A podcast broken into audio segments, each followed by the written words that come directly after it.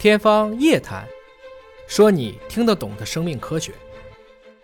天方夜谭，说你听得懂的生命科学。各位好，我是向飞，为您请到的是华大集团的 CEO 尹烨老师。尹老师好，向飞大家好。近来关注空气污染可能会让男子的精子数量越来越少，甚至有一个科学家预测啊，说到了这个二零四五年，男性的精子将会归零。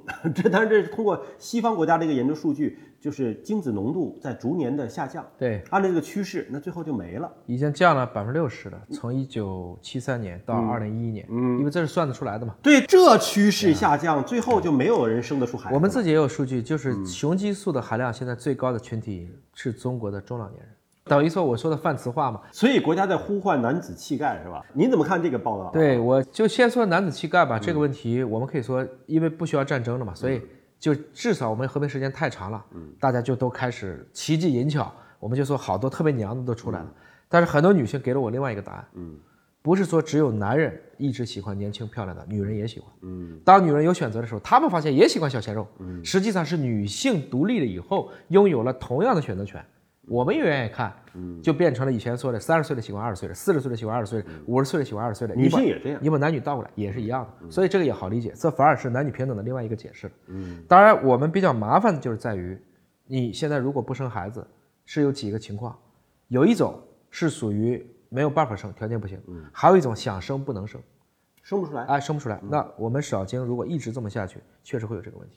当然，这样的科学团队，它是把空气污染和大脑的炎症引发了一个相关的关联性，而进一步的导致男子的精子浓度的一个下降。那么，这个分子的机制找到了之后，其实我们要防范空气污染这一个方向啊。但是我们看看，就是 PM 二点五的浓度怎么会导致到？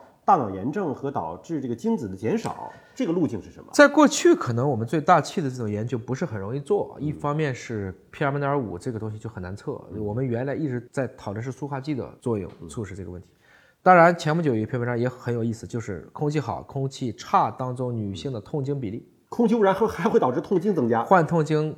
在 PM 二点五严重污染的地区，比空气质量好的区域高三十三倍。嗯，也就是说，如果你住在比如说深圳，你可能就一个；如果你住在北方某重症污染，那可能就有三十三个女性都会这边一个，那边三十三个，那不就是就证明这个问题很复杂。具体来讲呢，从这篇文章来看呢，他们是直接分析了一个通路，这个通路就叫下丘脑垂体性腺，这个叫做你简单记就下垂性 HPG，就相当于我们说脑长轴，它是一个从下丘脑到性腺的这样的一个轴通道啊，这一个通道。那么具体怎么做呢？他们就发现，如果说我们去抑制这个 HPG 轴，下丘脑到垂体，垂体到性腺这个轴抑制它。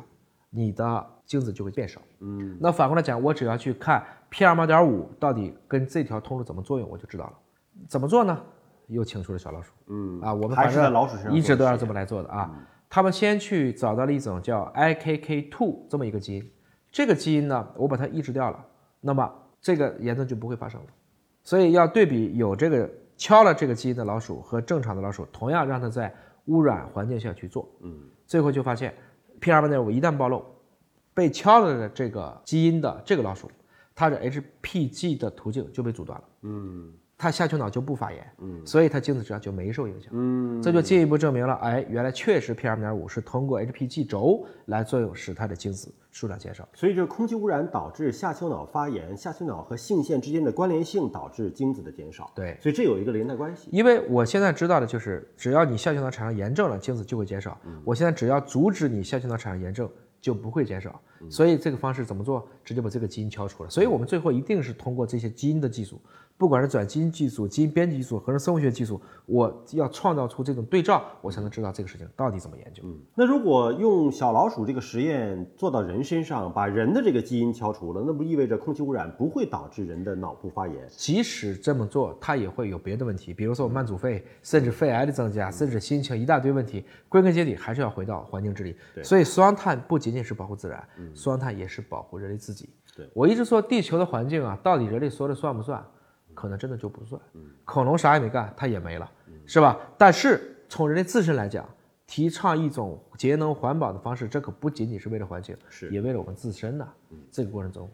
就是那句话啊，这个绿水青山就是金山银山，因为我们不仅仅保护了环境，环境反过来也给人类提供了一个健康生活的一个基础。对，这个是互相的一个作用。冬奥会就要开了，还有一句话叫做“冰天雪地也是金山银山”。嗯，换言之，很多地方不发展就是硬道理。嗯，因为保护环境的地方就不要让它去发展，尽量维持一个原生态，想办法去呵护它，与它共存。所以该发展的地方要大胆的发展，不该发展的地方要好好的去保护这些自然给我们的条件。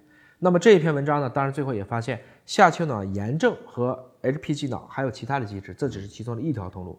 但无论如何，由于 PM 二点五的高浓度，最后的结果是导致了我们这个睾丸嗯当中产生精子的数量减少。这个应该说它的关联关系已经非常很清晰非常非常 strong 了，已经接近因果了。所以从这个意义上讲呢，也鼓励大家，如果是不是可以重新考虑男子精子质量不行了，换个地方生活，嗯，换个城市试试看。好，感谢你关注今天节目，下次节目时间我们再会。